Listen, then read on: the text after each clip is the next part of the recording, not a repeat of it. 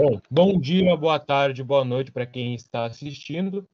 Aqui quem fala é o Danilo, aluno do campus Instituto Federal Registro, e hoje estamos começando um podcast sobre o despojo incorreto do lixo eletrônico.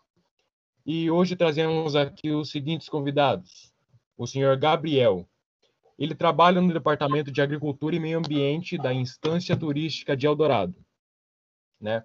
Senhor Gabriel, por favor, se apresente e diga em qual setor o senhor trabalha e, em qual, e qual é a sua função dentro desse departamento.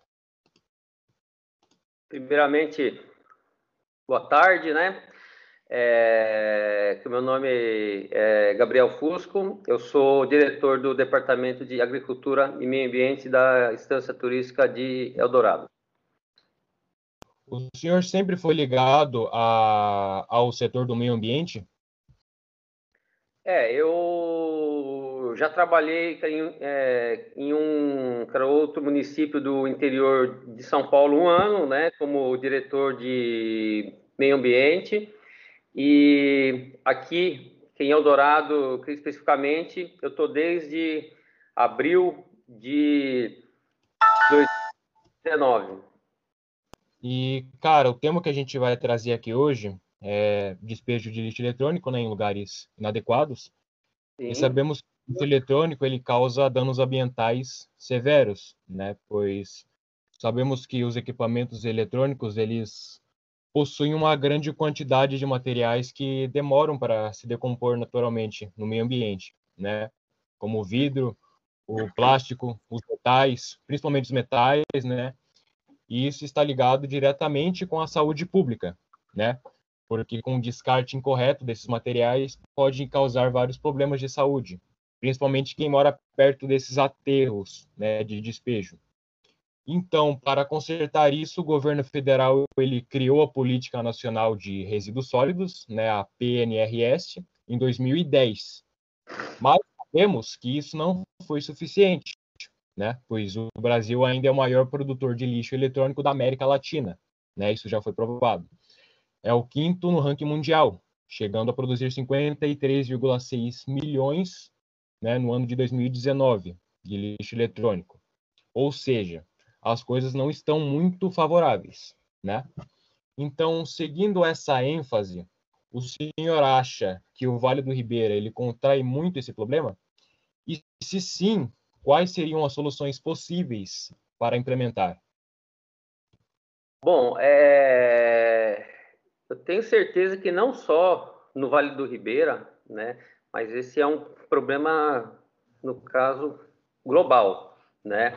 É, no mundo todo, em função, em função desse, no caso, desenvolvimento tecnológico, consumo de é, eletroeletrônicos, aí inclui celulares, smartphones, tablets, notebooks, né?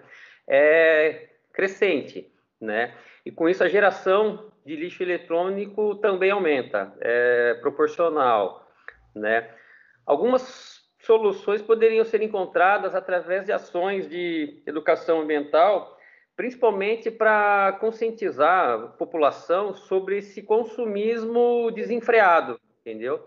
E também é, com uma melhor estruturação do sistema de logística reversa, é, no que consiste isso? Seria é, as próprias empresas fabricantes né, estruturarem e, e, organizarem uma cadeia de recebimento né, de todo esse lixo eletrônico, principalmente aparelhos usados, pilhas, baterias, aí que causam todos esses problemas aí que você já citou a maioria eles tendem a ter esses metais, né? Principalmente baterias e entre outros metais, né? Tipo, um exemplo disso é o alumínio, né? Que ele se acumula no cérebro, levando o risco de doenças neurológicas e degenerativas, né?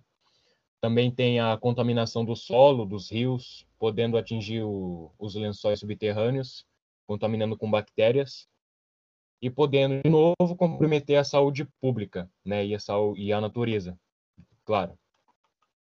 Então, uh, levando essa essa outra ênfase, qual dica você daria para as pessoas que, que estão assistindo para lidar com o lixo eletrônico com mais responsabilidade?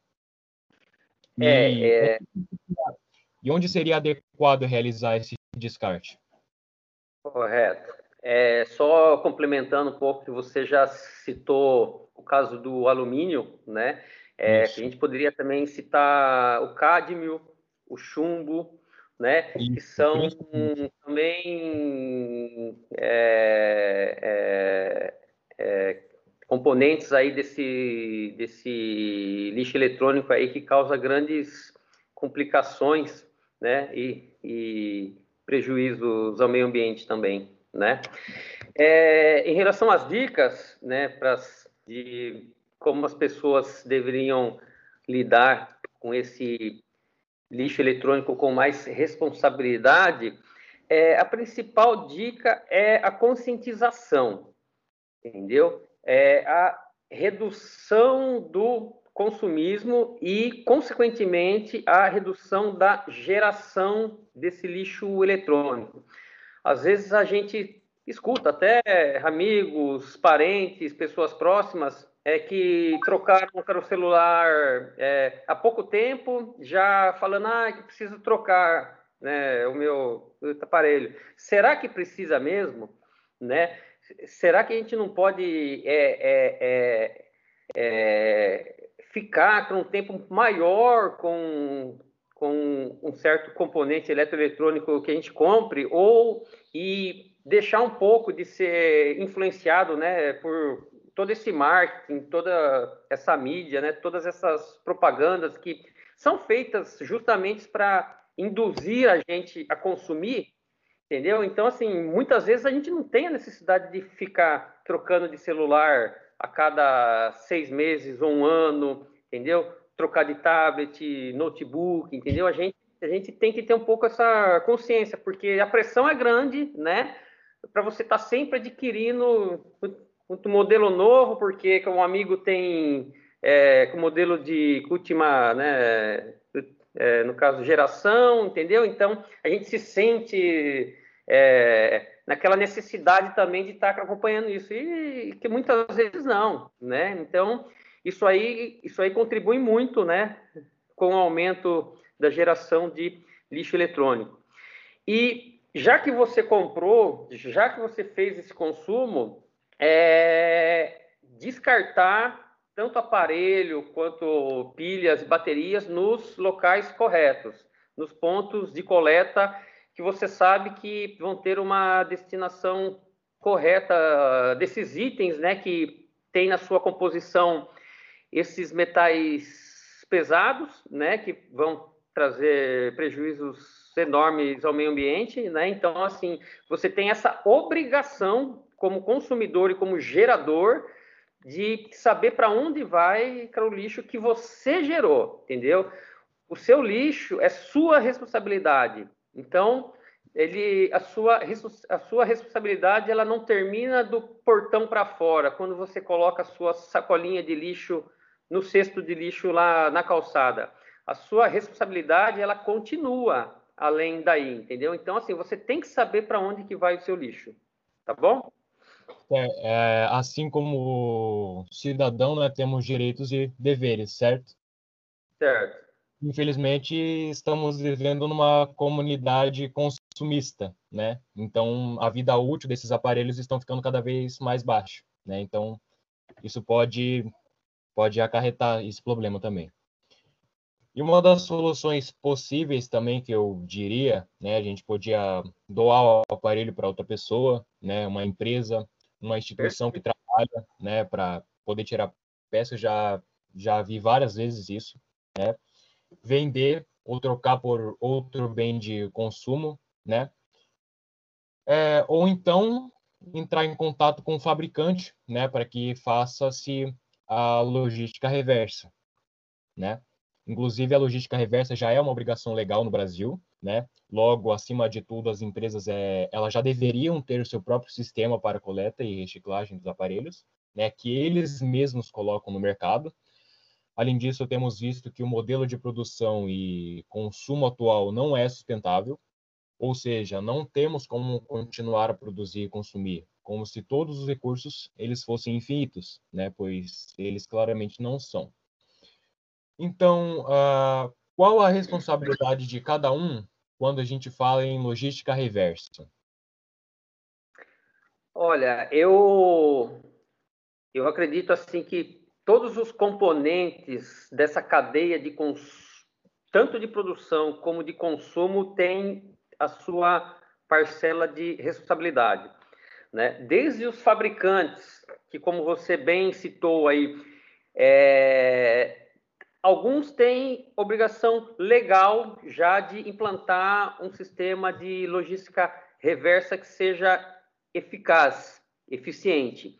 Outros que não têm, moralmente têm. Né? É, se legalmente eles não têm ainda essa, essa obrigação, eu acho que moralmente eles têm, porque é um produto deles, entendeu? Então, então eles têm que ser responsáveis desde a produção até mesmo é, é, é, em relação ao descarte desses produtos, né? Então, assim, essa logística reversa, ela tem que ser feita com eficácia, entendeu? O poder público, ele tem que criar e principalmente implantar ações eficazes em relação à educação ambiental, orientando a população né, sobre a necessidade de um descarte correto desses componentes, no caso eletroeletrônicos, né? Isso serve para todos os tipos, tá, de, de resíduos que a gente gera, entendeu?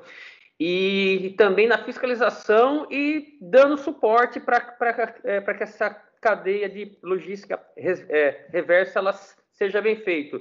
De que forma?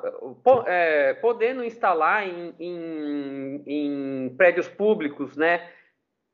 É, no caso, coletores, né? Tanto de pilhas, baterias, aparelhos, é, é no caso, inservíveis mais, né? Entendeu? É, fazendo campanhas em escolas, também colocando esses pontos de, na arrecadação é, em escolas, né?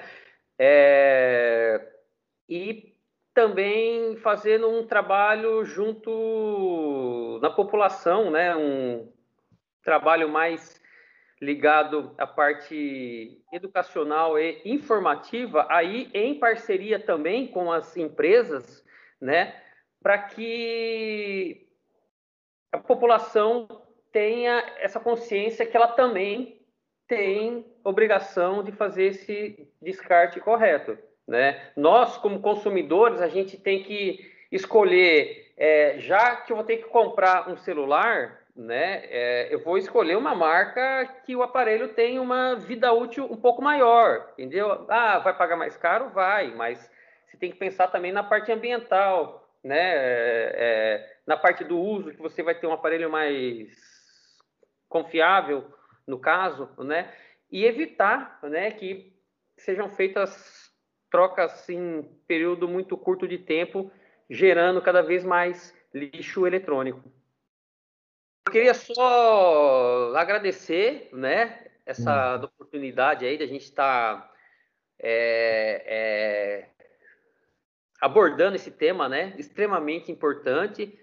É, parabenizar vocês aí pela iniciativa, né, por esse estudo, por esse trabalho e da mesma forma me colocar à disposição, né, e todo o departamento aqui de meio ambiente da prefeitura de Eldorado para qualquer necessidade que vocês tenham, dúvidas, entendeu? A gente fica à disposição, tá bom? Muito uhum. obrigado. Boa tarde. Boa tarde. Obrigado.